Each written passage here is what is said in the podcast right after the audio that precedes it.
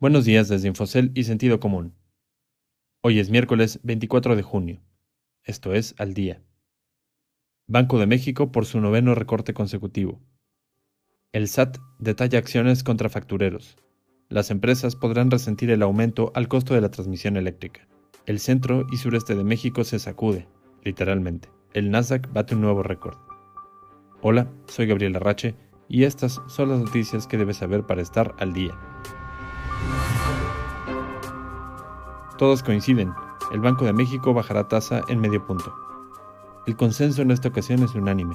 Banco de México bajará en medio punto porcentual su tasa de referencia hoy, aunque claro, eso no significa que al interior de su junta de gobierno todos opinen igual. Si lo primero ocurre, entonces el Instituto Central sumará su novena reunión seguida, recortando su tasa de referencia, para dejarla en esta ocasión en 5% o el nivel más bajo desde noviembre de 2016.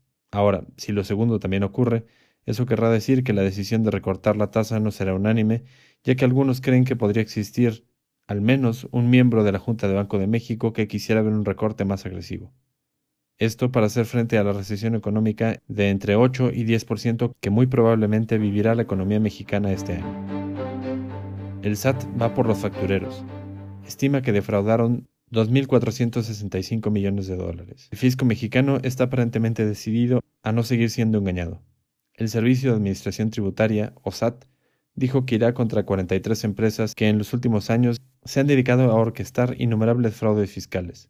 El modus operandi de esas empresas, llamadas coloquialmente factureras, era vender recibos fiscales falsos para que otras compañías redujeran sus tasas impositivas. Así, esas compañías no solo realizaban una actividad ilícita, sino además causaban daño a las arcas nacionales y, en teoría, al bienestar de todos los mexicanos.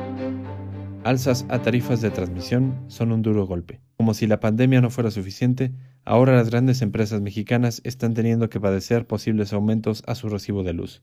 Esto porque algunas de ellas tienen contratos de electricidad que firmaron con empresas generadoras privadas hace algunos años bajo el concepto de autoabastecimiento. Hasta ahí todo bien, pero ante la decisión de las autoridades energéticas de autorizar un aumento al costo de transmisión de electricidad que cobra la empresa eléctrica estatal CFE, Muchas ya están contemplando un aumento a sus costos de energía, uno de sus principales insumos, y en un momento en el que luchan por preservar su liquidez. A las angustias por el COVID-19, muchas tendrán que sumar pronto la preocupación de un recibo de luz más caro, que podría traducirse en precios más caros para todos.